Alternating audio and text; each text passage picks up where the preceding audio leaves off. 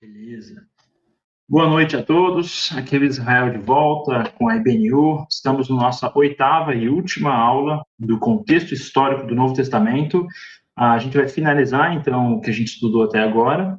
E a ideia de hoje, vou fazer um breve resumo, bem por cima do que a gente viu, e vamos finalizar até o Apocalipse para a gente entender o contexto, os últimos imperadores do ambiente romano e alguns detalhes adicionais para a gente, ah, enfim, conseguir ter essa compreensão um pouco melhor. A minha sugestão é depois desse curso ah, dar uma revisada no Novo Testamento, dar uma lida e ver como essas informações ah, puderam auxiliar né, na compreensão do texto e avançar uh, nosso entendimento da Bíblia.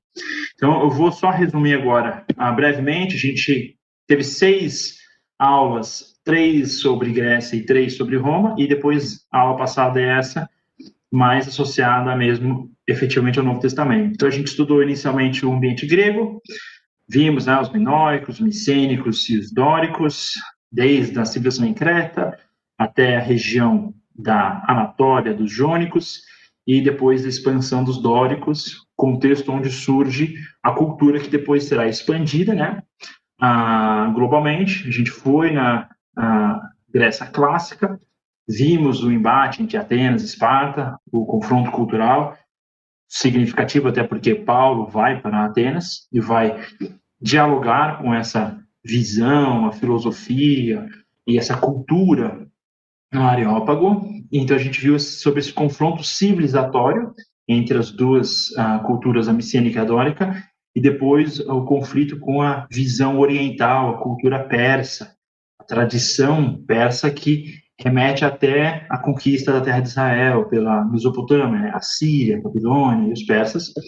Essas culturas vão entrar em conflito e quem sai vencedor vai ser os gregos, na pessoa de Alexandre o Grande, quando Alexandre tem as suas vitórias, ele vai pegar toda a cultura que foi fermentada e criada no contexto da Grécia clássica, particularmente Atenas. A gente sabe muito bem né, que o seu professor foi ah, uma sequência, né, Aristóteles é aluno né, de Platão, aluno de, de Sócrates, então toda a visão grega em Atenas ah, que depois vai ser traduzida no ginásio, na astronomia, engenharia, teatro, toda essa cultura, a gente viu sobre as bibliotecas, como isso expandiu e, ah, nas duas civilizações, dos Seleucidas, os Ptolomeus, e como isso impacta a terra de Israel, o ambiente dos macabeus, os conflitos, as culturas, questão de circuncisão, questão de ir para o ginásio, estudar, a Bíblia vai estar em hebraico, a Septuaginta, então vai para grego, muda para latim com os romanos, todo esse contexto. Depois a gente estudou Roma, que vai ser a civilização, o império que reina sobre a terra de Israel durante a vida de Cristo e dos apóstolos, desde os primórdios, a criação, a situação de plebeu para patrício, um ambiente de monarquia, república e império, essa transição onde Roma derrota os seus inimigos até chegar na terra de Israel, na figura de Pompeu, nas conquistas no ambiente da guerra civil na Judéia, criada pela revolução dos Macabeus e a dinastia dos Asmoneus, né, os príncipes e reis helenizados da tradição judaica. A gente entra então um cenário de caos, de confusão, guerra civil.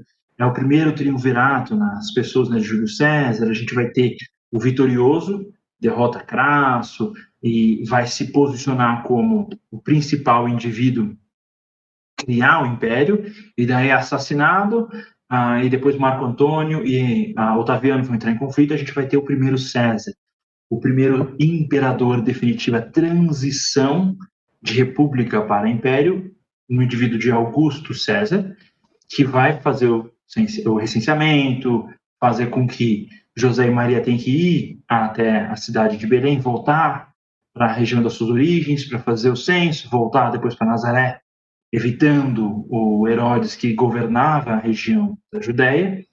Nesse contexto, então, a gente entendeu também como a engenharia romana foi fator preponderante que marca e caracteriza a forma em que os romanos dominaram e expandiram sua cultura, eles juntaram a helenização grega com a engenharia romana e cultura romana e fizeram um combo. Nesse combo a gente vai ver até ah, em Israel, na terra, na, no momento de Jesus, figuras como o, o, templo, né, que é associado a Herodes, o segundo templo refeito em ah, conexão com as grandes obras que eram feitas na cidade de Roma, enfim, através do Império, grandes obras de entretenimento, como o teatro de Cesareia Marítima, comparável com teatros e anfiteatros no Império, ah, e obras de engenharia ah, militar e de ah, comunicação terrestre, as ruas construídas pelos exércitos romanos, fundamentais para a propagação do Evangelho durante o período das viagens missionárias de Paulo e dos outros apóstolos. Então a gente vai, ah, resumindo, a gente mostrou isso na aula passada, né? Desde Alexandre, a gente conhece o Antigo Testamento, vai acabar no período pós-exílico, daí a gente entra no período interbíblico, onde a gente vai ter a presença de Alexandre, Ptolomeu, o Antíoco, a bagunça, o Antigo Quarto, rebenta tudo, bota o porco no templo, guerra civil, Macabeus, os Asmoneus, vai ter guerra civil, os romanos entram no jogo, entram no lado do Ircano, a gente vai ter, então, uma dinastia nova, e com essa transição surge o Herodes, a gente estudou sobre Herodes, o Idumeu, né?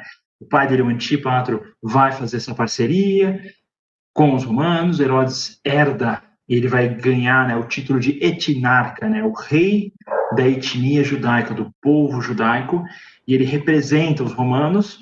Nesse contexto, o império surge, e você tem a transição de república para império, vai nascer Cristo, vai ter, então, durante o reino de Tibério, a vida de Jesus e a trajetória associada ao seu ministério na Galiléia e as suas visitas para Jerusalém. Então, a gente fechou na aula passada, basicamente nesse momento, falei sobre os Césares. O que eu queria fazer para finalizar o curso é a gente pincelar os principais Césares que reinaram durante o Novo Testamento, para nos dar uma, uma noção de contexto do que, que aconteceu quando e quem que são os indivíduos envolvidos, e ter um pouco melhor a visão de onde Jesus fez o que o ministério dele, o que, que a gente tem de descoberta arqueológica para nos ajudarem a entender o que já foi descoberto, o que já está comprovado, o que, é história e o que, é Bíblia. Vamos, então, seguir adiante. Ah, fechando a cronologia que a gente tinha estudado, né? Acaba o reino de César Augusto, no ano 14 depois ah, de Cristo. Um pouquinho de, antes disso, a gente tem a reforma do templo concluído. Cristo, a gente falou na aula passada, né? Teve uma confusão de ah, calendário, então Jesus nasce antes de Cristo no sentido em que a data do nascimento de Jesus pode variar desde o ano 7 até o ano 2 a.C., dependendo de como se data outros períodos. Então, tem uma variação. É muito possivelmente o ano 4 é uma boa proposta. Ah, nesse contexto, morre Herodes e os seus filhos, os tetrarcas, né, os quatro filhos vão receber cada um um reino. Ah, vai ter o Arquelau, o Antipas e o, e o Filipe. O quarto Herodes, ele acaba não recebendo nenhum território, vai para Roma e vive lá a vida, a, uma vida bem confortável, mas não governa mais. Então, esse contexto, a Judéia passa para a administração romana direta, vão ter vários governadores escolhidos por César, escolhido por, enfim, governo central do império, que vão chegar até Pôncio uh, Pilatos. E nesse contexto, então, no ano oitavo depois de Cristo, aproximadamente, a gente vai ter a visita de Jesus ao templo, né? a gente lê sobre essa história, ele se apresenta como um indivíduo que conhece muito conteúdo. Por que Jesus vai para o templo? Muito possivelmente, é, há 12, 13 anos, o momento do bar mitzvah, né? É o momento onde o indivíduo judeu, dentro da sociedade, assume a sua responsabilidade, o seu compromisso perante a Deus. Então, para uma criança, o pecado está sobre responsabilidade do seu ah, seus pais, enfim, se eu peco com sete anos, meu pai é responsável, ele oferece sacrifício no templo. A partir dos 12, 13 anos, você se torna responsável, então você tem que ir para o templo, ler a Torá, ler a Bíblia, ah, e a partir desse momento, se você comete algum erro, você é responsável perante Deus, tem que oferecer os sacrifícios e, digamos, é a emancipação espiritual do jovem. Então, nessa transição, Tibério se torna César, e a gente vai, então, entrar num período de reino. Isso aqui eu coloquei para vocês terem uma ideia, de quem que está governando, tá? Porque fica confuso, um monte de nome, que nem a gente viu os Herodes, né? Tem uma penca de Herodes, confunde, é um grande Herodes e vários descendentes.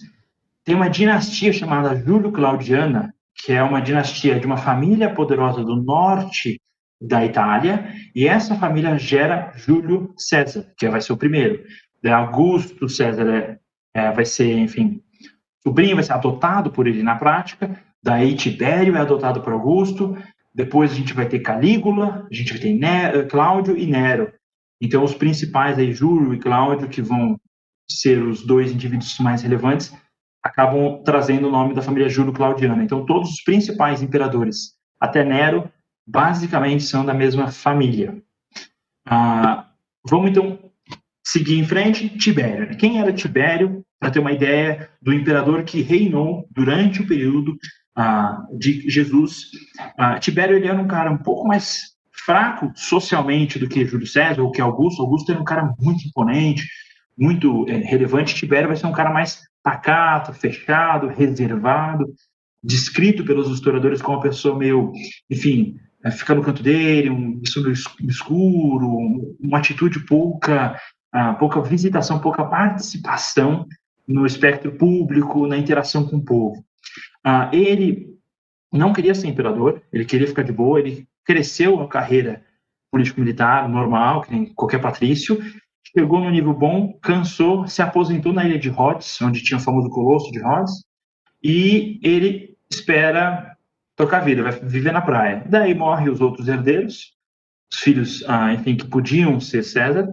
Ele acaba sendo a única alternativa, então Augusto chama ele de volta, ele acaba ah, virando César e vai rolar uma tensão com o potencial outro candidato, que é o germânico, e vai gerar uma baita de uma dor de cabeça, porque depois que Tibério ah, vira César, ele persegue, possivelmente assassina Germânico e os seus filhos, já mostra o que a gente falou nas últimas aulas, proposta de poder humano, de domínio, de destruição dos seus inimigos, dos mais fracos, totalmente oposto ao que Jesus vai propor. Ah, então, esse reino que ele vai ah, ter, né, Tibério, durante o ministério de Cristo, vai ser um reino que é eficiente, de certa forma, mas sem nada muito especial e com alto nível de perseguição dos seus inimigos políticos. Ah, e vai passar os últimos dez anos isolado na ilha de Capri, vivendo, digamos, uma gestão à distância. Ah, e ele vai colocar o outro indivíduo para gerir Roma na sua ausência. Ah, inclusive, esse outro indivíduo ele é relevante porque é ele que vai indicar o Pôncio Pilato, que é o Sejano. Né? O Sejano vai, inclusive, tentar matar Tibério, matar o Calígula. Ele vai ser depois executado no final da sua vida. E ele é um indivíduo que diretamente coloca Pôncio Pilato como governador da Judéia. Ah, e a província da Judéia, a gente estudou bastante sobre o ambiente do Império Romano. A Judéia é uma província dor de cabeça, não era uma coisa legal. É um sonho de um governador, de um indivíduo romano, ah, eu quero gerenciar a Judéia. É dor de cabeça, o judeu ficar fazendo rebelião, tem outra religião, outra cultura, sempre dá dor de cabeça, fica na fronteira com os persas, sempre tem guerra. Então, não era, não é que Pôncio falou, nossa, que legal, fui promovido, subi na vida. Ele disse, nossa, vamos passar mais uns anos aqui na província e depois eu, eu volto para a civilização. Essa, essa é a atitude de Pôncio que até vai vai de encontro com o comportamento dele no encontro com Jesus. Então a gente está mais ou menos aí. As datas nunca são perfeitas porque a gente tem esse erro do calendário. Aproximadamente 27 antes de que João Batista vai ter uh, o início da sua carreira e vai batizar Jesus. Uh, e bem depois disso é que ele já vai ser executado por Herodes Antipas, lembra? É um dos descendentes, é quem está governando a região da Judéia. E Herodes vai executar João Batista se a gente lembra bem do, do Antigo Testamento, pega, por exemplo, os profetas, tem um comportamento no texto bíblico de questionamento e confrontação de injustiça, especificamente quando ela vem por parte dos governantes. Então, João Batista vai ter essa atitude, vai questionar e confrontar e vai apontar o dedo e falar: olha, esse governador está fazendo coisa errada, imoral. Herodes tinha. Ah, ele pegou a esposa do irmão dele, era um cara meio promíscuo, tinha conduta reprovável, ele foi derrotado militarmente, queimou o filme.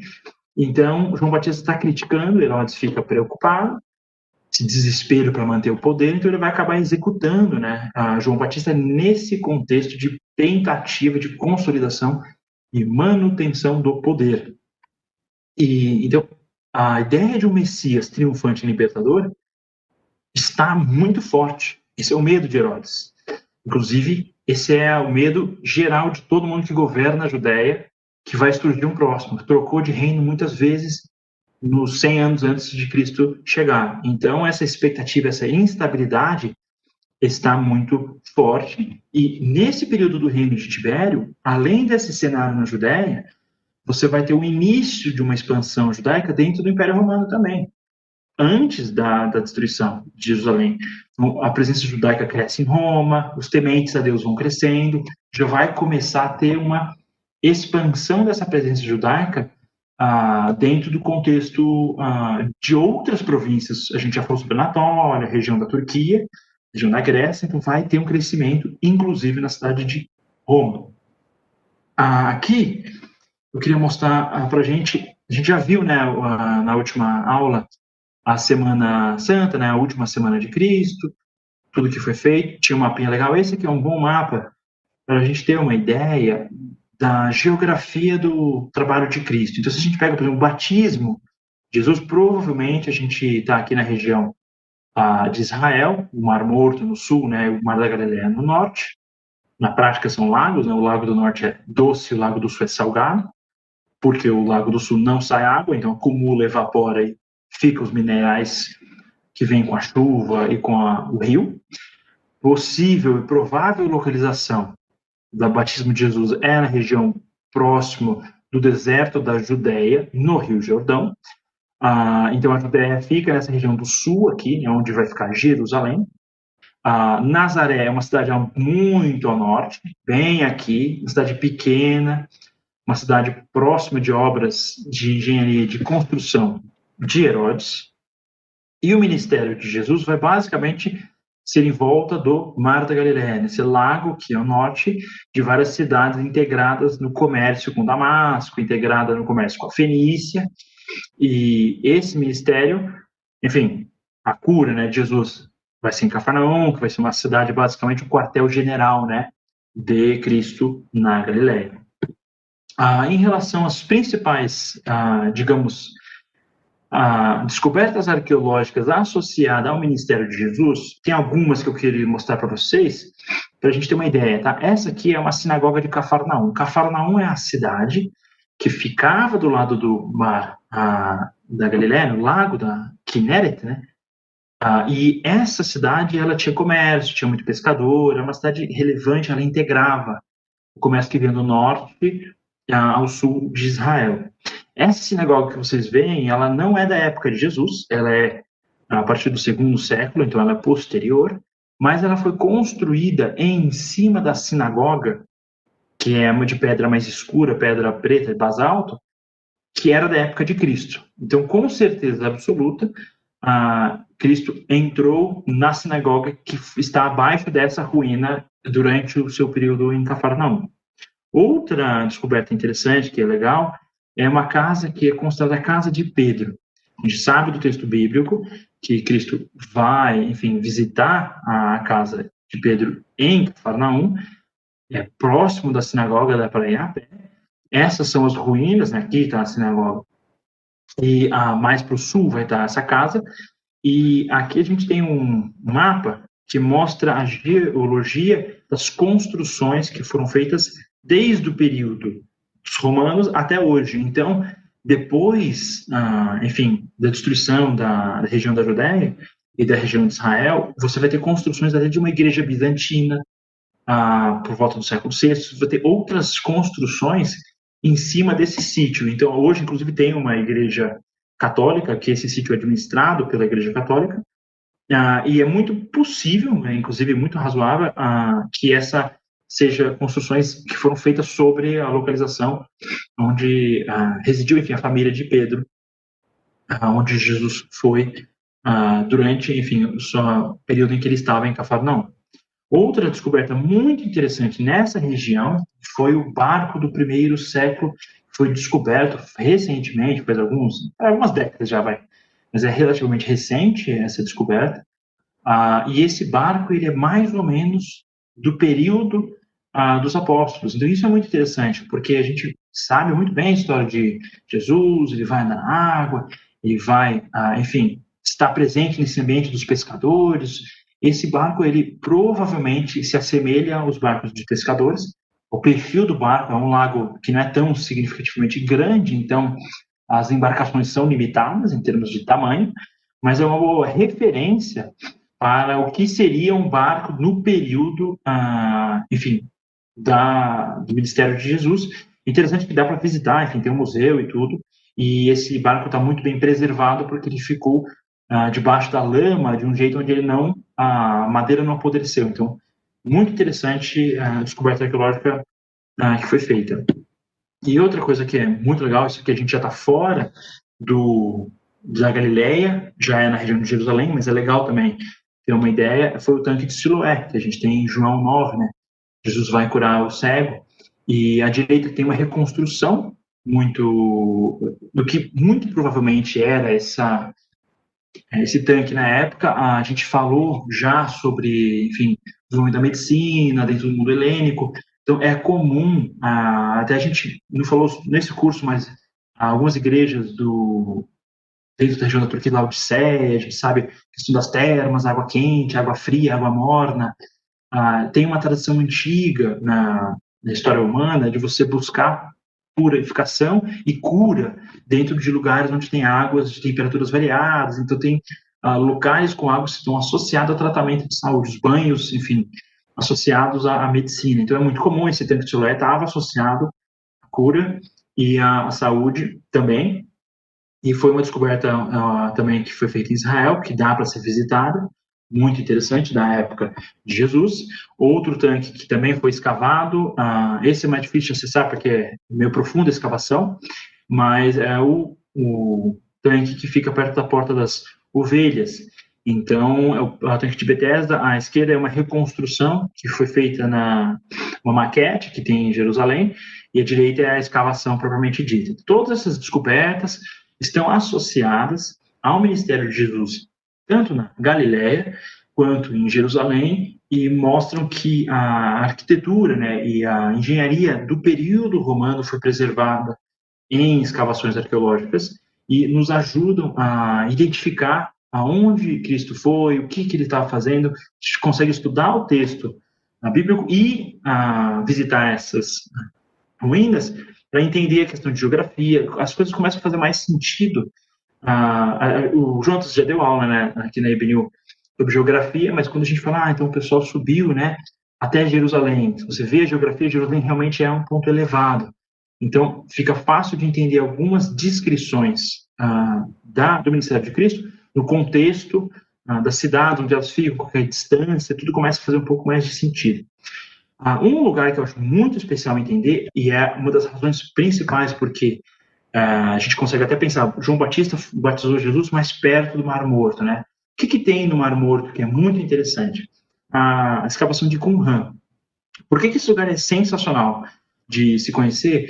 Porque a gente falou né, sobre os saduceus mais helenizados, associados um pouco mais com sacerdotes, com o templo, os fariseus, a galera mais tradicional, vamos seguir a Bíblia, vamos ler a Torá, seguir a lei, e os elotes, a galera da pancadaria, da violência, vamos assassinar esses invasores e estabelecer a monarquia do Messias. E tinha um quarto grupo, que são os essênios, não está 100% comprovado se eles efetivamente eram as pessoas que moravam em Qumran, mas muito provável e muito possível. Tinha uma comunidade que estava associada à é a mesma lógica da, no monasticismo da Idade Média, a ideia de ah, a sociedade está contaminada, vamos embora, não tem como consertar, jaz do maligno, vamos ficar orando e viver no meio do deserto e se aproximar de Deus, porque não tem mais como consertar esse mundo, está muito contaminado. Então, tem uma associação direta a João Batista nessa comunidade, até pelo seu sua conduta ah, e o jeito que ele vivia no deserto, enfim, a alimentação e a atitude dele perante a estrutura de governo herodiano. Né? O que é super legal dessa região foi a descoberta dos manuscritos do Mar Morto, foi feita exatamente lá. E muitas pessoas já ouviram falar sobre isso. Por que é tão importante os manuscritos do Mar Morto? Porque se a gente pega e estuda o texto bíblico para conseguir fazer todas as traduções adequadas, quanto mais próximo do original do hebraico, melhor vai ser. E a gente estudou e sabe que os gregos fizeram a versão Septuaginta e os latinos, romanos vão fazer a Vulgata. Então, na Idade Média, até a Idade Média, no cristianismo primitivo e Idade Média, isso vai ser a base do texto bíblico que vai circular na igreja. Qual que é o problema? O original está em hebraico. Então, qual que era o original mais antigo que tinha-se acesso até esse o, o, século passado? Era exatamente o texto mastorético, que é mais ou menos do século X, que tem o Códice de Alepo, né? Então, esse era o texto mais antigo. Então, quando surgiu a secularização do Ocidente, o pessoal questionava, ah, a Bíblia foi alterada, a igreja mudou todo o texto. Uh, o último documento é do século X, ah, o cara escreveu a Bíblia no século VI, isso é tudo, foi tudo inventado. Quando se descobriu manuscritos do Antigo Testamento e outros textos, até apócrifos, ah, junto dessa comunidade, que eles, semelhante aos monges medievais, copiavam né, o texto, só que no caso em hebraico, você tem quase todo, o livro de Isaías está completo. Ah, isso tudo preservado em pergaminho, preservado até alguns papiros, mas a maior parte em pergaminho, nessas ah, cavernas na região próxima de Qumran, aonde esses essênios provavelmente fugiram na destruição de, da Judéia de Jerusalém. E o último detalhe que eu acho legal, isso dá para visitar inclusive em Jerusalém, no museu, é o documento mais antigo em paleo-hebraico que existe, é um texto de números que fica numa bênção sacerdotal, né, um, é metal, por isso que foi preservado, e é antes do exílio. Então, muito legal, esse seria o documento mais antigo. Então, se já tinha uma bênção sacerdotal numa roupa decorativa no ano 600 a.C., esse texto é mais antigo. Então, muito interessante, realmente a lei ela é, antecede esse período, e isso é muito importante dentro do contexto da arqueologia bíblica. Outro assunto que eu acho legal a gente ter uma noção só para entender um pouco melhor, é, eu falei muito sobre história, mas tá, Israel, de onde você tirou essas informações? Você inventou, você leu isso aonde? Onde estão nossas fontes confiáveis? E tem várias fontes, mas ah, a gente conhece muito bem o Tasto, né, que era o historiador romano, ele vai citar, vai ter vários historiadores do contexto do Império Romano que vão falar sobre o que aconteceu na Judéia. Mas um dos principais, que é muito interessante, que escreveu muito, muito sobre o período histórico do primeiro século no judaísmo, na Judéia, foi exatamente esse Flávio uh, Joséfo. Então, o Flávio Joséfo, ele é um judeu, só que ele também é romano, então ele é misto, e ele vai estar do lado dos romanos na destruição do templo. Ele vai acompanhar e vai escrever sobre isso. Então, muito interessante isso, muito legal, e ele vai escrever dois livros, A Guerra dos Judeus e Antiguidades Judaicas. Então, muito do conteúdo que é utilizado hoje para entender, enfim, a história, é, tem o original do Flávio José, lógico, ele vai, é um cara que tem uma apologia pró ao judaísmo, pró ao time dele, né? Então, tem propostas muito específicas, mas ele é uma fonte muito legal, muito interessante para ser estudado. Ah, então, meio que fazendo esse apanhado, vamos seguir a sequência dos imperadores. A gente tinha a Tibério, que começou no ano 14 e terminou no ano 37. Isso é durante o, ministério de Jesus, era só Tibério, condenação, tudo era Tibério. Acabado Tibério, lembra aquele germânico, um outro potencial imperador, que não vira imperador, ele deixa Tibério tomar frente, ele tem muitos filhos, a maior parte é assassinado, sobra o Calígula. Esse Calígula, então, ah, inclusive eu falei quando eu descrevi o exército, né, que o nome dele está associado àquela, àquela sandália, né, o, ah, o calçado militar, quando ele era moleque, ele usava roupinha de exército e o pessoal apelidou ele de pequeno, até a botinha de militar ele tá usando. Então ele não gostava desse apelido, e eu faço questão de chamar disso porque ele era um cara muito zoado. Ah, ele, então, vai ter um reino curto, ele era um cara... A gente tem três imperadores que são zoados, que é Calígula, Nero e depois Domiciano. São os três caras uh, bem complicados. Ele vai ser o primeiro, mas ele reina pouco.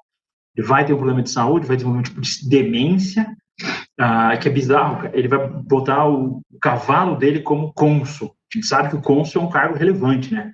Cônsul e sacerdote. O cara tem que ser muito doido para, no contexto romano, colocar um cavalo como cônsul em Roma. Esse é o nível de demência que ele chega. Para ter uma ideia de como esse cara era complicado e como a situação do, do digamos, judaísmo do segundo templo na Judéia na época estava fragilizada, ele pediu para o governador romano da província da Judéia, já era depois, não era mais Pôncio Pilato, colocar uma estátua dele dentro do templo. E o governador falou, cara, você bebeu demais, vamos segurar um pouco, vamos repensar, porque meus judeus não curtem essas coisas. Última vez que botaram um porquinho lá, deu ruim. Lembra que fizeram a estátua de Zeus? A galera fica brava. Então ele conseguiu persuadir e o Calígula acabou no final falando: ah, tá bom, né? não vou fazer não. Ah, então, dentro desse contexto de Calígula, é que o Herodes Agripa, o primeiro, né, vai ser amigo pessoal, inclusive dele, vai assumir. Eu, eu falei sobre isso, né? Teve só governo de judeu, de, de romanos, né? E daí teve o último rei judeu, que é o Herodes Agripa, que reina só alguns anos, no finalzinho, enfim, da, da gestão de Calígula. Ah, e ele vai retomar, né? O último, digamos, herdeiro herodiano. Ah, e nesse começo, Herodes está alinhado já com Calígula, ele vai começar primeiros, digamos, momentos de perseguição que vão atingir os judeus que já estão seguindo Cristo, já são os cristãos. Ah, então, depois de Calígula vai ser Cláudio, como eu falei, da dinastia Júlio-Claudiana, Cláudio é do bem, então Júlio é o cara que começa, Cláudio claramente vai ser um cara mais parceiro. Ele é irmão do Germânico, que era o melhor general, inclusive pode ser até considerado um dos melhores generais da história do Império Romano, o cara era bom e o nome dele está associado às conquistas do pai dele, que conquistou regiões na Germânia, uh, que é hoje a Alemanha, né? Esse imperador Cláudio é irmão desse germânico, ele só não foi morto porque ele tinha um problema físico, ele tinha, era manco e gago. Então, ninguém achou, ah, esse manco, esse gago nunca vai virar imperador romano. Então, ele não foi assassinado naquela perseguição.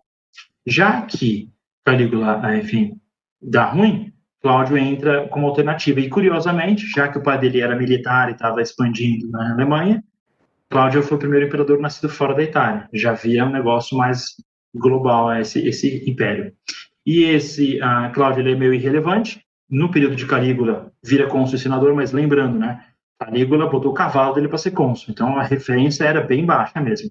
Mas Cláudio, ele era um cara muito avançado intelectualmente, ele era um acadêmico, ah, digamos, em capacidade intelectual, fisicamente ele era fragilizado. Inclusive, ele vai ser o primeiro imperador não militar.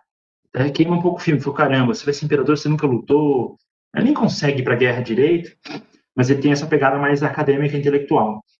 Então, no seu governo, ele gerencia bem a economia e a, vai ter expansão militar. As ilhas britânicas vão ser, inicialmente, o sul vai ser conquistado nesse período, ah, e ele vai organizar tudo, né? fechar as contas que o Calígula, como todo péssimo gestor sempre vai arrebentar as contas públicas. Então, nesse momento, eu acho que um, uma informação histórica muito legal a gente ter em mente foi que Cláudio vai expulsar os judeus que estavam em Roma. Lembra que eu falei que eles aumentaram a presença no período de Tibério?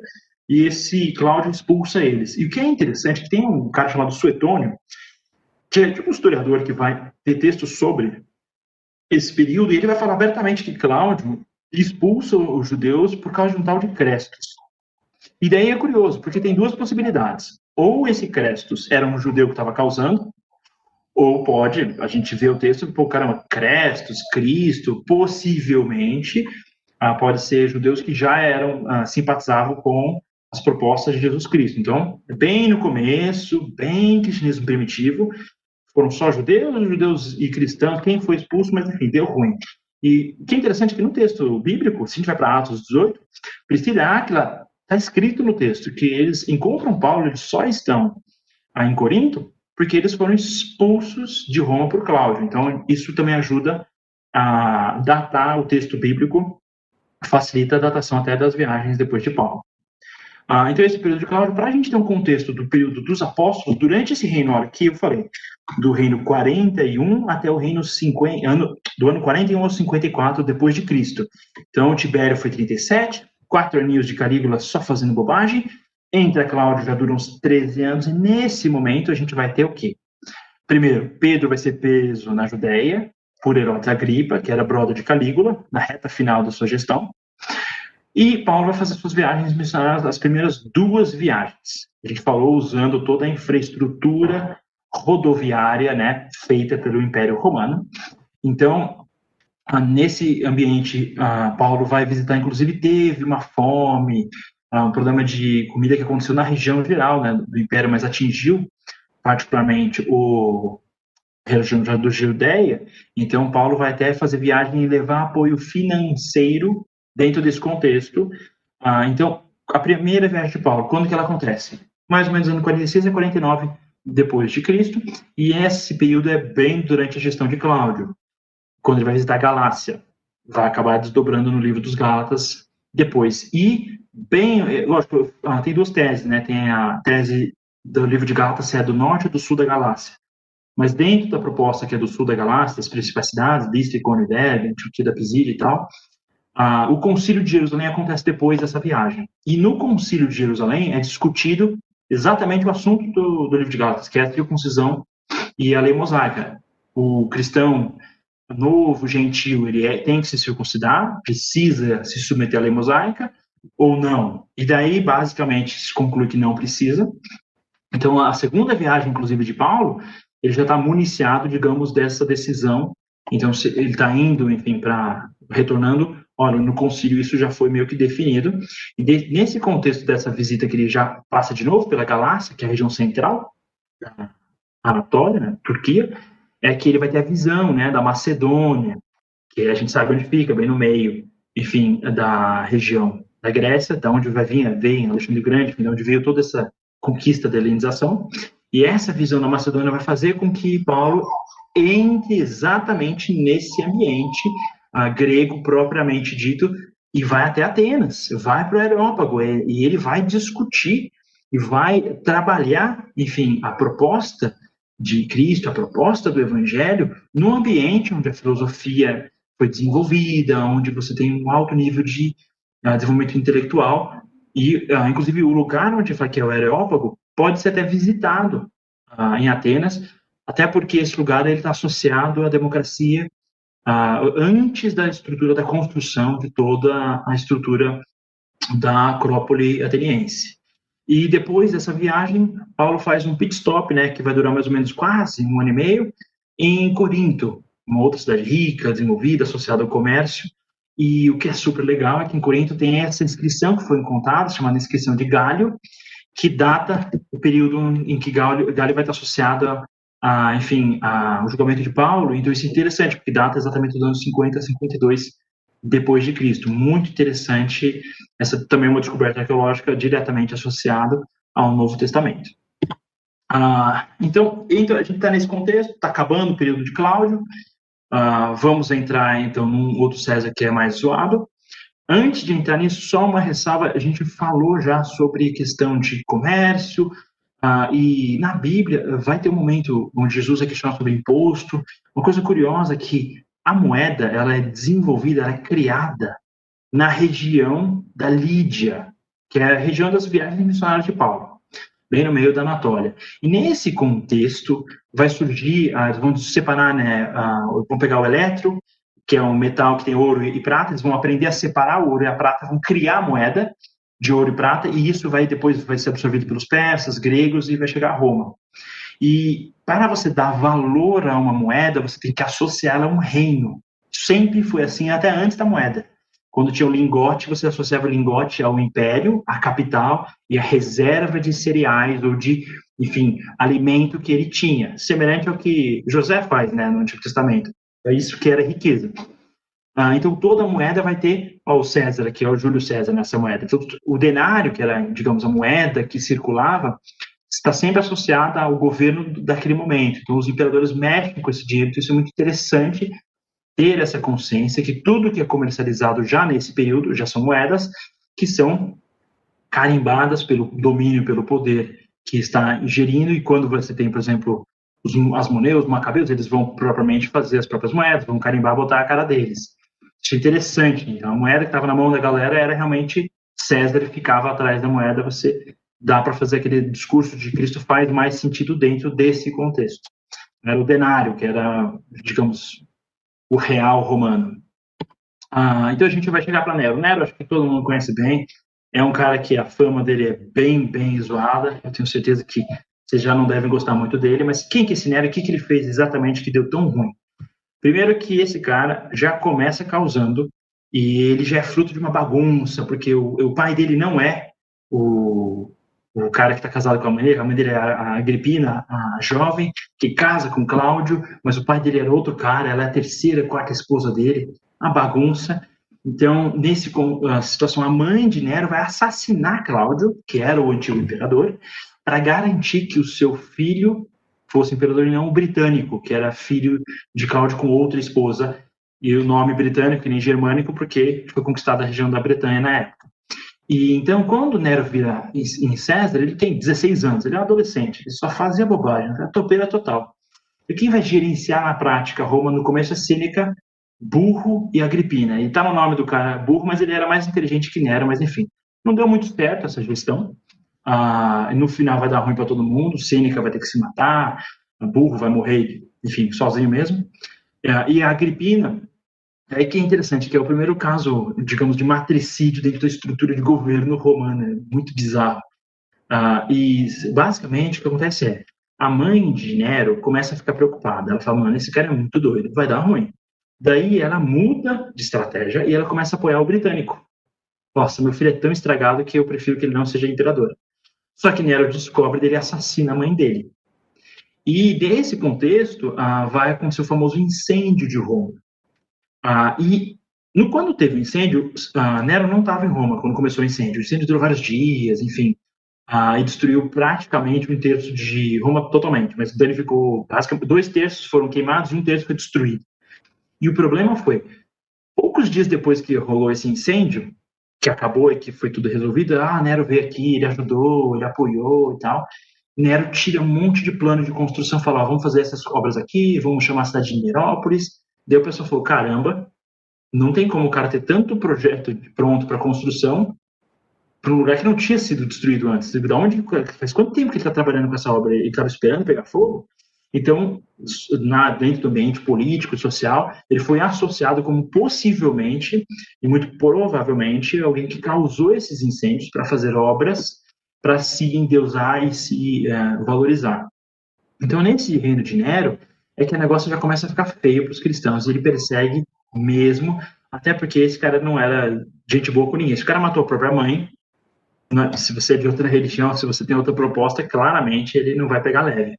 Então ele vai acabar culpando os cristãos por esse fogo, para tirar, enfim, o foco dele, e vai perseguir cristão por Roma, primeiro em Roma, depois sai perseguindo no império todo. Vai ser um período terrível.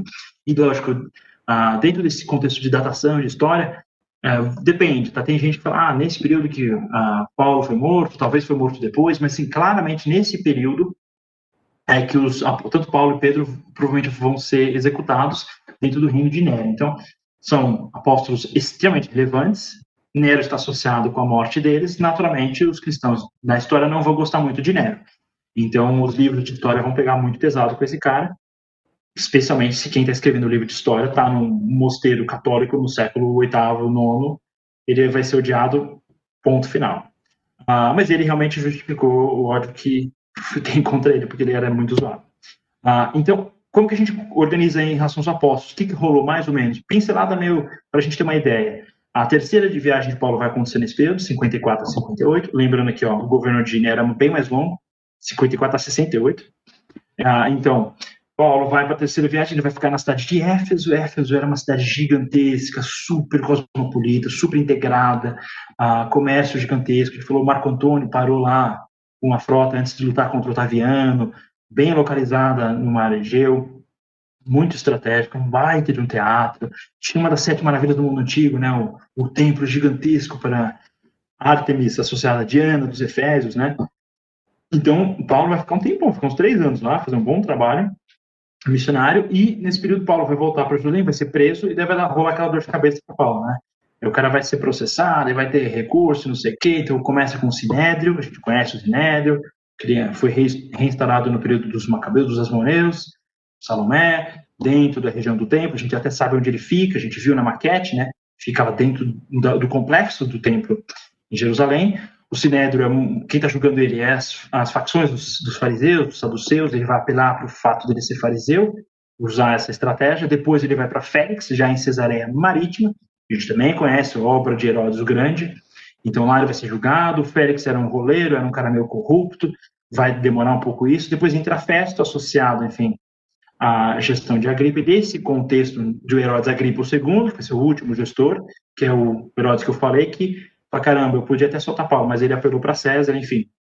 Desse, desse contexto é que Paulo vai voltar para Roma e vai ser julgado. Daí, ah, em tese, são três viagens. Existe uma possível discussão de uma quarta viagem de Paulo, em que talvez ele vai até a Espanha. Enfim, existe essa discussão, fechado, né, não está fechado, mas existe essa possibilidade. Então, pode ser que Paulo foi executado já na primeira vez que ele foi para Roma, ou que ele fez uma outra viagem, depois volta para Roma e daí ele vai ser executado. Mas o que a gente tem de datação mais aceita pelos historiadores, é muito, muito provável, né, é que tanto Paulo e Pedro devem ter sido martirizados. Provavelmente os dois em Roma, tem até o cárcere lá em Roma associado tanto a Paulo quanto a Pedro, que, digamos, no, no período final do governo de Nero, do ano 64 ao ano 68 depois de Cristo. Então, acho que esse é o cenário da realidade dos apóstolos, mas tem um que dura um pouquinho mais que os outros, que vai ser João. Uh, nesse cenário, uh, o que está rolando na Judéia? Teve esse governo bem complicado de um cara chamado Gessio Floro, uh, e esse cara vai ser o governador da Judéia. Vai saquear o templo, ele vai causar, ele vai gerar dor de cabeça, é reta final, tá? nesse ambiente, os judeus já estão frustrados. Lembra, Calígula já queria por estátua dele, Nero está perseguindo cristão, persegue judeu também, tá uma confusão. Não teve revolução já faz muito tempo e os judeus já estão querendo mais uma. E daí vai rolar um conflito. E quando esse gesto flor, no final desse, desse governo aí de Nero, começa, é, enfim, a fazer uma gestão meio complicada em Jerusalém, os zelotes, que a gente sabe bem, são a galera da pancada, fala, viu? A gente tem razão. Não adianta discutir, não adianta a gente negociar, não vai melhorar. Só vai piorar. Então, vamos sair dando tiro em todo mundo só que no caso com facas, porque não tinha armas de fogo. E vai rolar, então, mais uma revolta judaica, vão expulsar os, uh, os romanos da Judéia, e esse Herodes Agripa, o segundo, vaza, perde a sua relevância, e daí meio que acabou, não vai mais terreno judaico depois disso. Daí o governador do norte, que é a região da Síria, já tinha falado no contexto da luta dos Ptolomeus, vai descer para Jerusalém, vai fazer um sítio, vai sitiar a cidade por seis dias, e depois ele vai embora. E isso é muito ruim que isso aconteceu, porque quando ele vai embora, os Zelotes meio que perseguem e vencem uma batalha bem, bem tosquinha.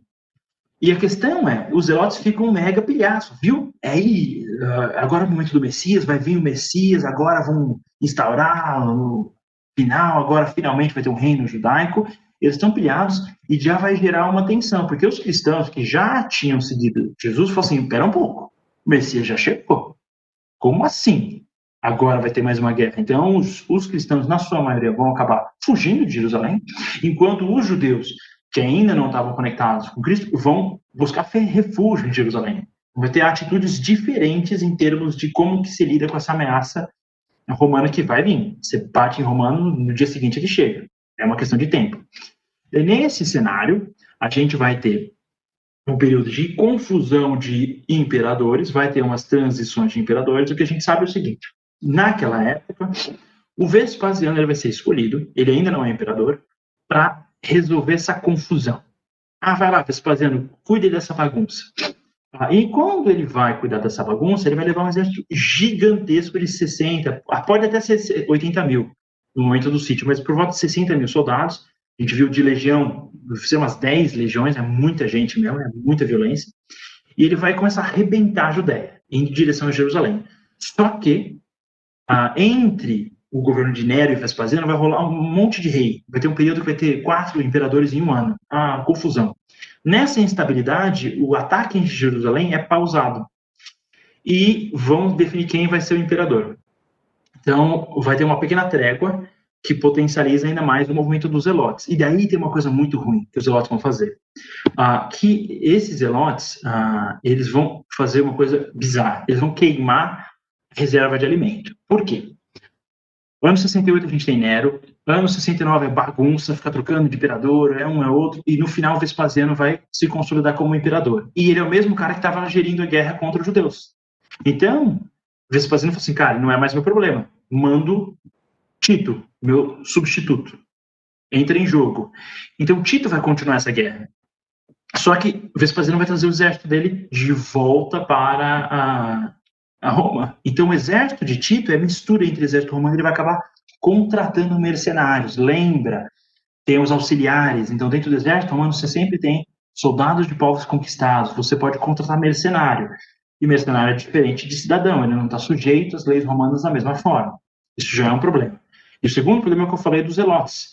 Com essas vitórias, mais ou menos, que eles acharam que eles estavam tendo, eles começam a subir para a cabeça. A gente vai ganhar, a gente vai ter vitória. Então, Jerusalém tinha recursos suficientes para durar um sítio longo, que na antiguidade as cidades são sitiadas. Ah, na, no Antigo Testamento, Ezequias vai durar muito tempo, porque ele vai blindar o acesso à água. Então, você consegue durar muito tempo num sítio militar. Só que esses zelotes, eles surtaram e falaram assim: ó, se a gente destruir toda a comida guardada aqui, o povo judeu vai ter que lutar, a gente vai ter vitória. Então é a mesma estratégia que os espanhóis fizeram nas Américas, né? O Cortés afunda os navios, daí os espanhóis vão ter que lutar até a morte contra os astecas e a gente vai ganhar a batalha. Essa lógica, só que não deu muito certo, porque eles tinham mais vantagem durando mais tempo, porque o exército era mercenário. Mas não, vamos queimar a comida e vamos para a briga. Nesse cenário, então, Tito vai conseguir uh, lutar sobre a gestão de Vespasiano e arrebentar com os judeus. Uh, mas, então, para a gente focar em Roma, o que está acontecendo durante esse período? Vespasiano está governando, ele consolida o poder depois dessa confusão. Esse Tito está rolando para lutar contra os Zelotes e vai rolar uma vitória significativamente contra esses uh, judeus. Uma ressalva, ressalva histórica, né? Eu coloquei aqui a imagem do, do Coliseu, porque é nesse período que o Coliseu vai ser construído tem uma visão um pouco equivocada, que é comum no mundo, enfim, cristão, de que o Coliseu está associado à perseguição dos cristãos. Isso é muito improvável. A questão é que o Coliseu ele vai comemorar a vitória dos uh, romanos contra essa revolução judaica.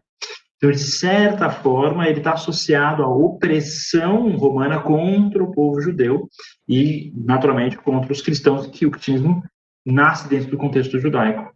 Ah, então tem esse aspecto. Mas em termos de utilização efetivamente para perseguir os cristãos, é muito improvável que o Coliseu esteja associado a, a, isso diretamente, até porque a perseguição de Nero é antes do Coliseu.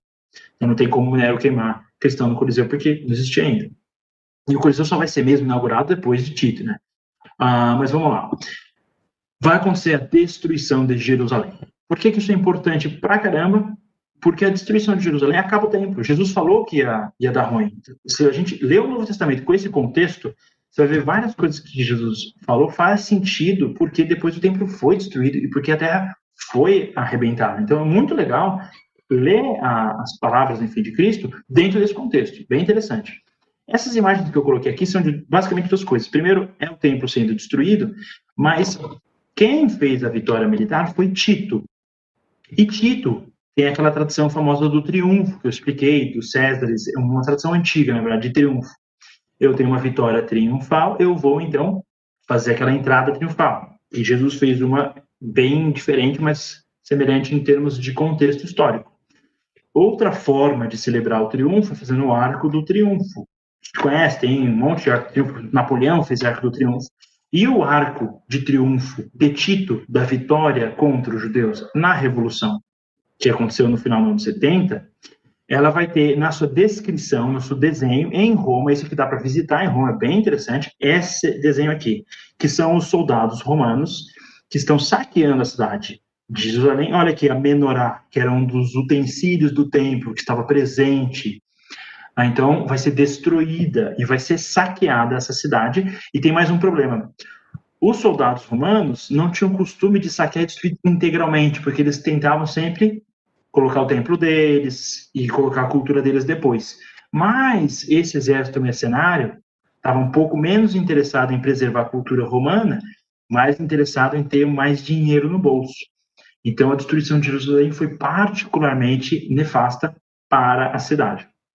Depois dessa destruição, então a gente vai ter a consolidação de Tito, ele vai reinar pouquíssimo tempo, o cara infelizmente só basicamente destrói Jerusalém e morre mas ele vai uh, governar muito pouco, porque Vespasiano dura até 79, e o, uh, Jerusalém vai ser destruída no ano 70, o templo né, vai ser destruído.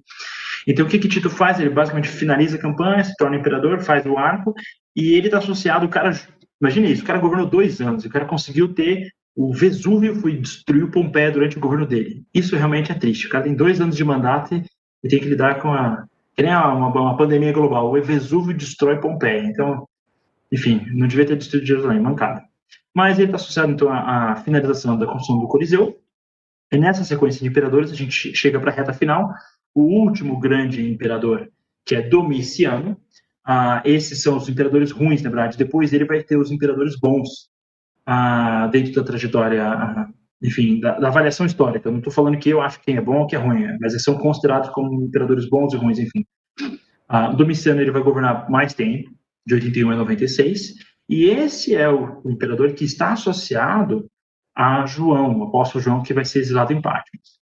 Ah, o governo Domiciano ele é bem zoado, na verdade. Ah, ele é, lembra que eu falei, né? Você tem o Calígula, que é o primeiro zoado, depois você tem Nero, que é o segundo, e Domiciano é para fechar com chave de ouro de maldade. Então esse cara vai ser considerado pelos historiadores como um tirano cruel e paranoico. Só uma ressalva histórica: os historiadores não gostavam de Domiciano, tinha um problema pessoal com ele. Então tem uma dificuldade de ler esse texto histórico e entender que tem rola uma tensão. Então o autor já não curte o cara, vai vai descer um pouco mais para escrever mais pesado contra ele. Mas ele justifica também o seu comportamento, ele era muito complicado.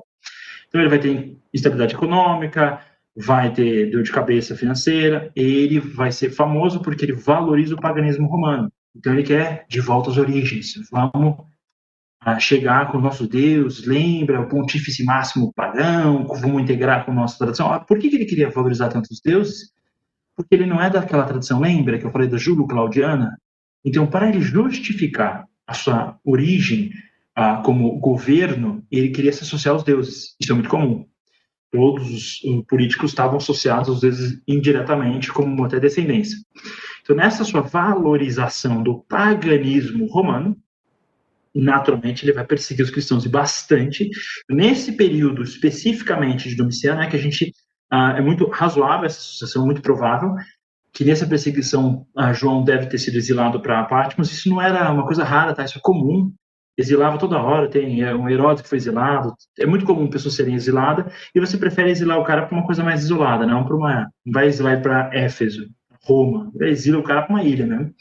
É muito provável que Patmos estava exilado ah, João foi exilado em Patmos, ah, nesse período de Domiciano, e é associado a, a, ao texto do Apocalipse, deve ter escrito, escrito nessa época, e Patmos fica pertinho de Éfeso, pertinho das sete igrejas do Apocalipse. Então, essa aí, digamos, é a reta final, o último apóstolo ah, estaria associado com esse imperador, e a gente fecha esse período de história romana, dentro do contexto do Novo Testamento. A partir disso, a gente vai entrar ah, eu, eu, só coloquei dois slides aqui do período do cristianismo se expandindo. Está meio ruim para perceber esse slide aqui, mas é, isso aqui é só para vocês verem. Inclusive, antes de eu falar desses slides aqui, eu já vi que entrou algumas perguntas. Já que essa é a última aula, se vocês tiverem mais perguntas, podem mandar e eu vou fazer de tudo para responder todo mundo sem ah, nenhuma informação incorreta. Se tiver pergunta que eu não sei responder, eu não vou responder coisa errada, não. Mas vamos aqui. Para finalizar, então, quem tiver pergunta pode mandar, fiquem à vontade, tá? final agora. Esse aqui é um mapa para vocês terem uma ideia. Ah, lembra das viagens missionárias de Paulo? Então, quando você está no ano 100 depois de Cristo, que é bem quatro anos depois de Domiciano, bem depois de João, olha como está o cenário da igreja no mundo romano. Tem uma presença forte aqui na região das, das cartas, da, enfim, do centro da, da, Anatólia, mais para o Oriente, a região da Jônia.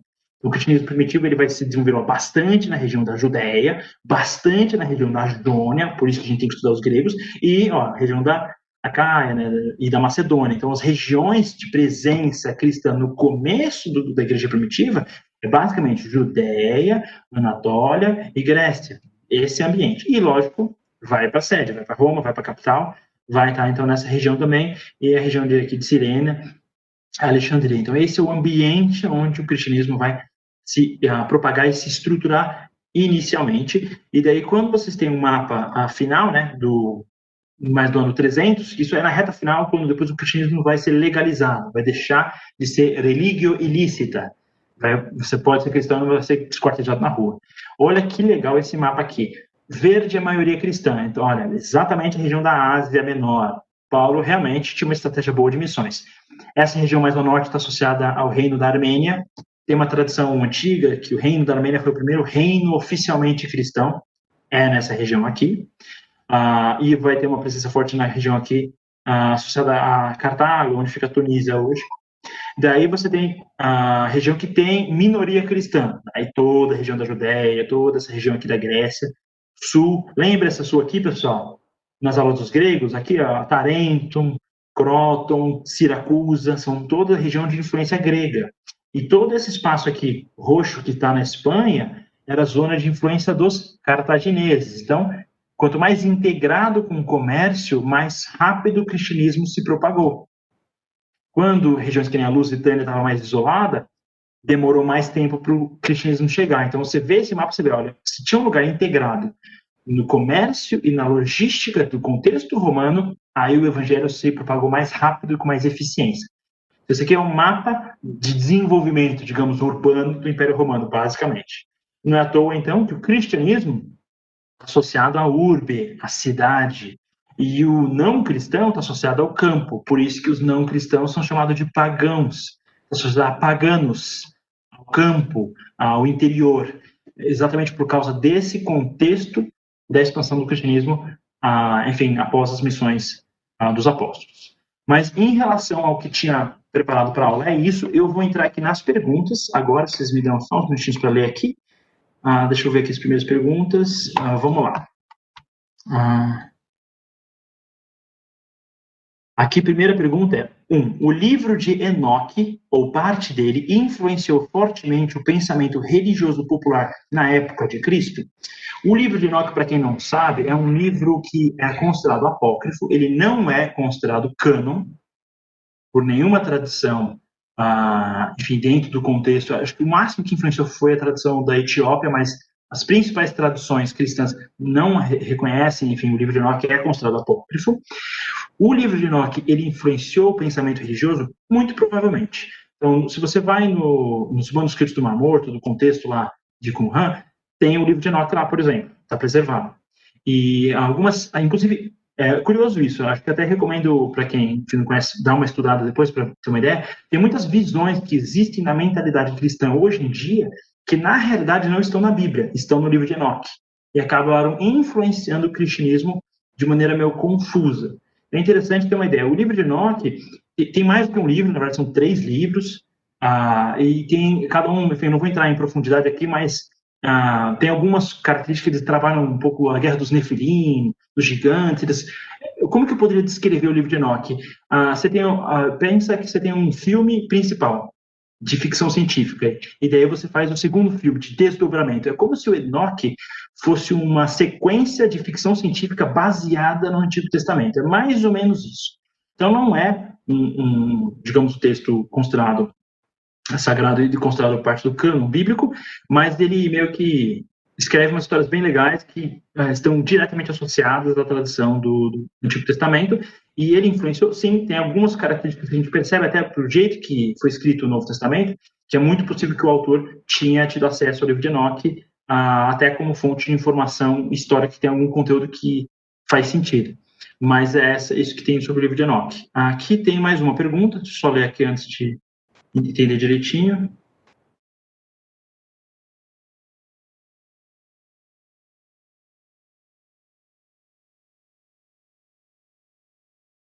Tem várias perguntas aqui, peraí.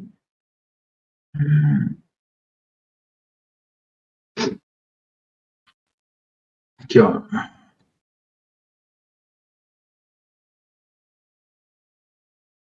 Desculpa. Ah, tá, beleza. Aqui, deixa eu só ler essa pergunta aqui, tá? Então, eu vou ler para vocês entenderem que eu estou respondendo, mas vamos lá. Basicamente, a pergunta é: entendemos que a crença dos saduceus é muito diferente da crença dos fariseus. E ainda parece haver a crença popular semelhante à dos fariseus, mas com interpretações expectativas sobre o Messias. Então, sobre a crença dos fariseus e ah, dos saduceus, são semelhantes, ah, e a crença popular é mais para os fariseus. Lembra do contexto ah, eles são diferentes? Sim. Eles são absolutamente contraditórios? Não. Saduceus e fariseus, eles são dois, digamos, duas orientações diferentes a partir do mesmo texto, a partir da mesma lógica.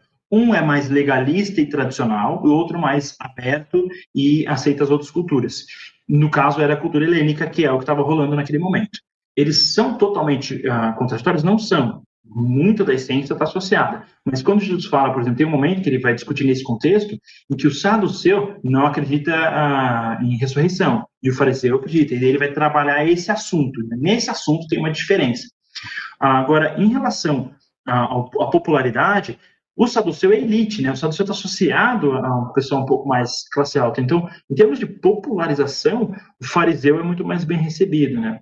Ah, e ele era muito mais, tinha mais, acho que, traquejo com o povo.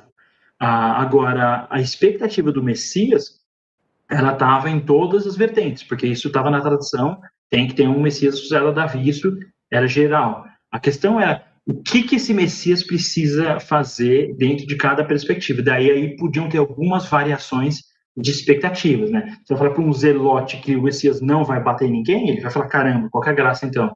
Ah, então você tem perspectivas um pouco ah, diferentes, mas a essência da visão deles era a mesma base. Só as interpretações e as orientações tinham ah, diferenças pontuais. Ah, sendo lógico que os fariseus eram um pouco mais populares. Mais aqui uma pergunta. Aqui. A pergunta é: uh, boa noite. É, o imperador Cláudio expulsou os judeus de Roma. Qual foi o motivo mesmo? Aquela e Priscila foram para Corinto por esse motivo? Vamos lá. Primeiro, por que que Cláudio ah, foi expulsou os judeus de Roma? Isso, de acordo, só tem um registro histórico sobre isso que é de Suetônio, tá? Então, é muito bom na história quando você tem vários registros diferentes. Nesse caso, só tem um registro que vai mencionar especificamente. Esse Suetônio fala que Cláudio expulsou os judeus porque eles estavam causando, literalmente isso. Ele fala assim, ah, eles estavam criando problema. E ele vai associar a um nome, está escrito em latim, Crestus. Qual que é o problema? Quem que é esse Crestus? Era um judeu que estava, lembra, os judeus eles tinham o costume de tinham os prosélitos, que são os estrangeiros, e tem os tementes a Deus. Então os judeus eles tinham essa questão de uh, inserir estrangeiros dentro da sua tradição. Isso de alguma forma foi rejeitado por Cláudio e pela gestão em Roma. A, questão é, era só judeu ou era cristão que já seguia Crestos? Crestos é um judeu que está causando ou é um cristão que está causando?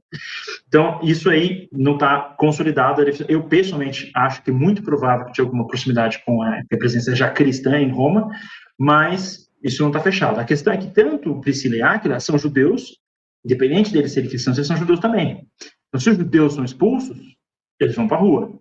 Se os cristãos judeus são expulsos, vão para no caso deles, provavelmente a expulsão está causada especificamente aí os judeus foram expulsos nesse período. Então é por isso que eles estão é, em, uh, em Corinto, porque Corinto, enfim, eles podiam ir para lá. Então é exatamente essa causa da expulsão. Se eles já eram cristãos, se não eram, eu particularmente acho que sim, mas enfim, não está fechado arqueologicamente esse assunto. Mas essa é a causa exatamente.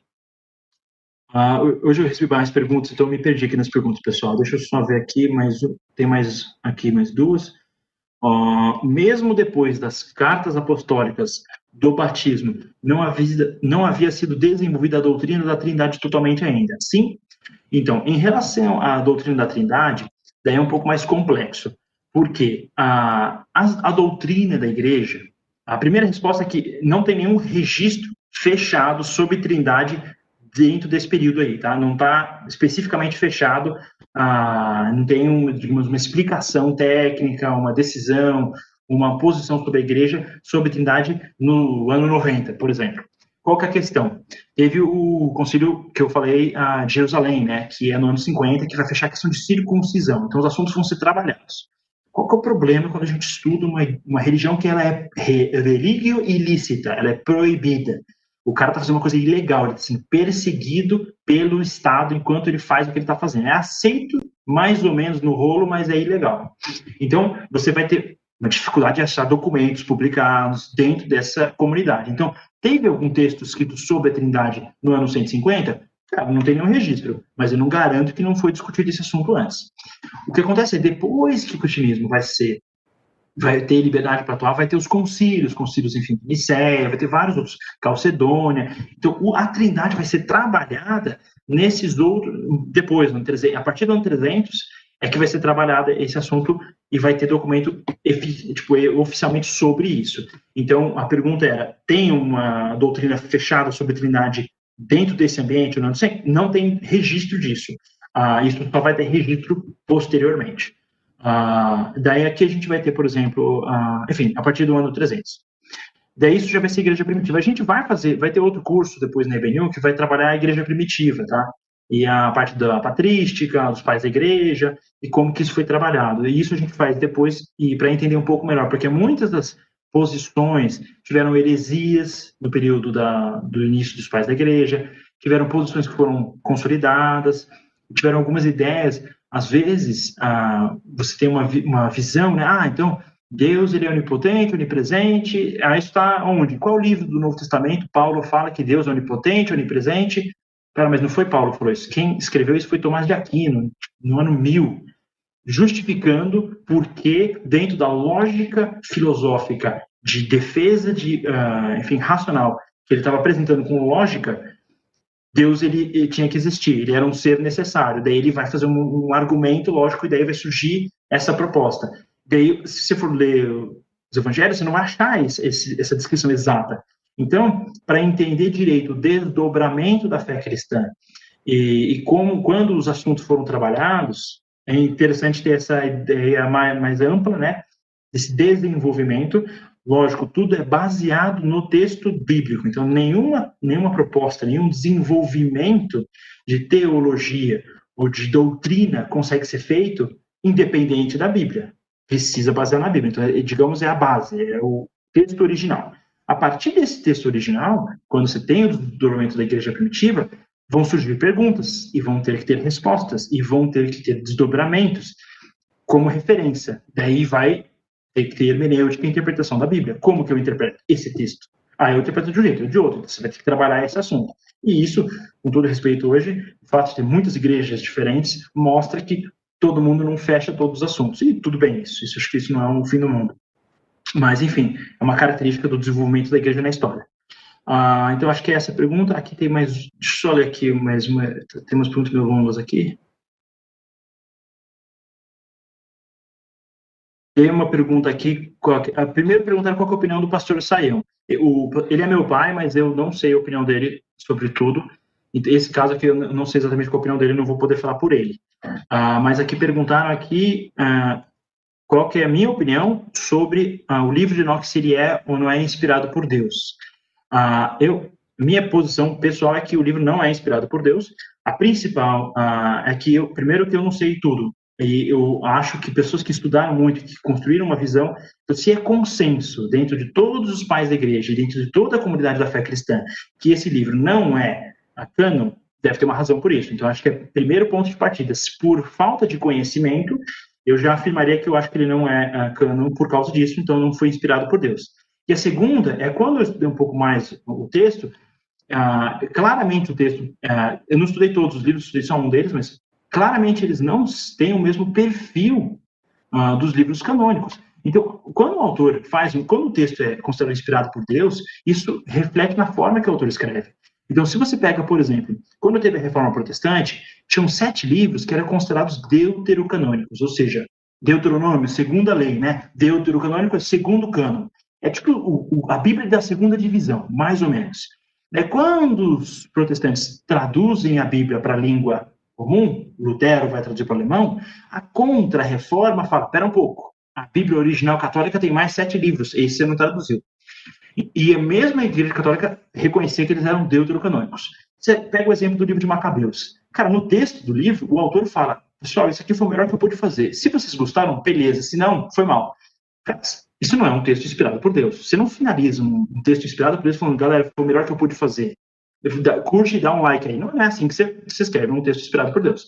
Então, o livro de Enoch, por mais que ele foi muito popular, e ele é um livro gigantesco, não é um livro, é, é muito texto.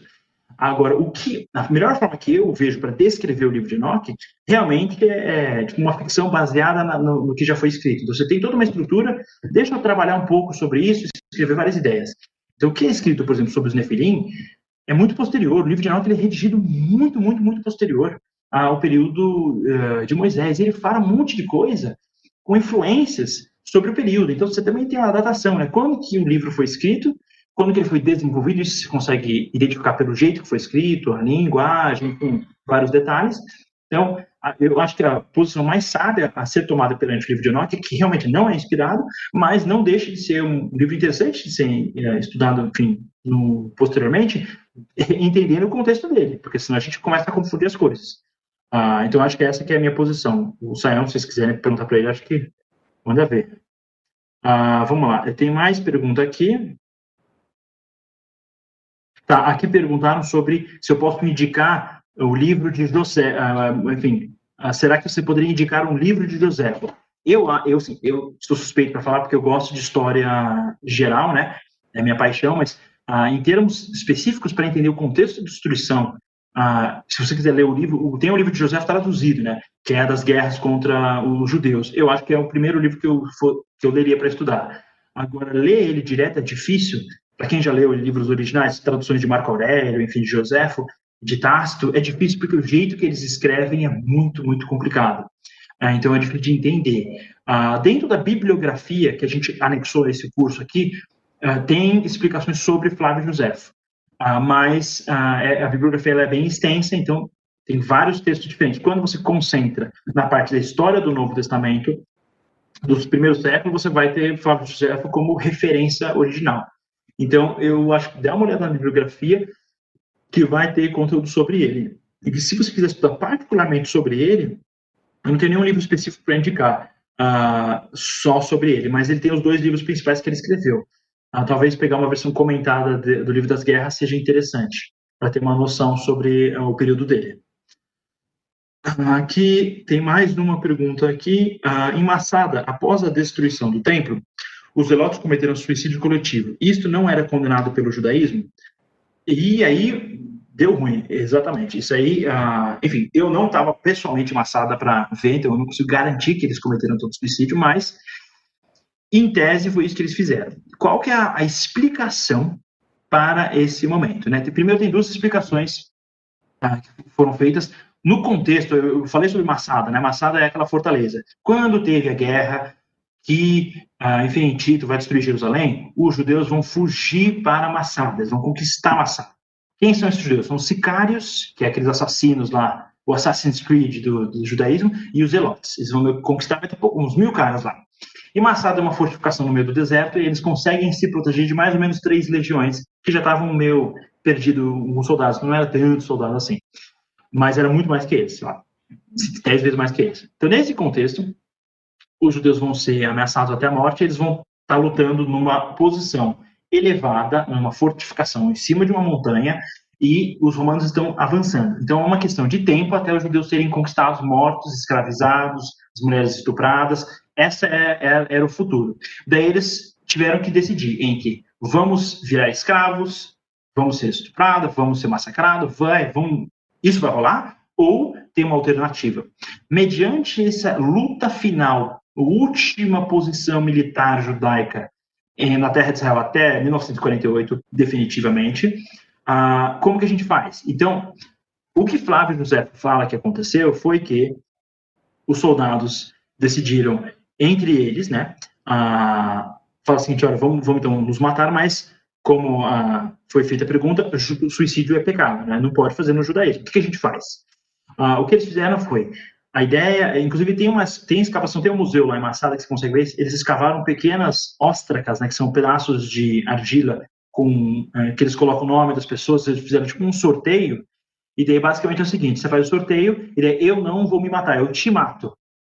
Uh, e daí outro cara me mata, daí outro cara mata o cara que me matou, e daí ninguém comete suicídio.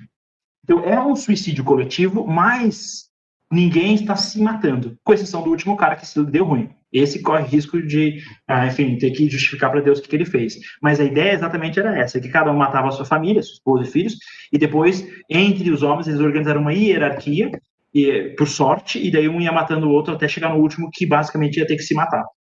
Ah, e eu não lembro exatamente, mas acho que no final sobrou acho que uma mulher, umas crianças, sobrou acho que tá, quatro, cinco pessoas que acabaram não morrendo. Não sei se um cara não quis matar a esposa e acabou protegendo ela, mas não lembro exatamente. Então, é essa foi a solução que o povo lá teve naquele momento para conseguir, digamos, não cometer esse crime que o, juda... que o suicídio é totalmente proibido no judaísmo, e essa seria a justificativa que tem uma certa embasamento histórico. Muito provável que foi isso que aconteceu, até porque a gente tem as comprovações arqueológicas que foram encontradas nas escavações em Massada e estão expostos no museu, dá para visitar também. Ah, eu acho que eu respondi todas as perguntas, tô, é, que foi bastante texto hoje aqui mesmo que eu recebi.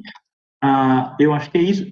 Não recebi mais nenhuma pergunta. Eu não sei se alguém mais tem alguma pergunta. Eu imagino que não. Ah, mas esse foi o curso ah, que a gente fez sobre ah, o Novo Testamento. A ideia foi exatamente ah, explicar o máximo que a gente pôde, de maneira mais clara, do mundo greco-romano e como ele integra com o contexto bíblico. Agora, acho que a segunda fase desse curso é a leitura do Novo Testamento pelo, por parte de todo mundo e a repensar né, a forma que o texto foi escrito, repensar o, o que está sendo discutido em cada momento, à luz dessas informações históricas que nos ajudam a entender melhor o texto. E a partir disso vão surgir novas perguntas. Acho que esse é um processo natural da gente estudar a Bíblia.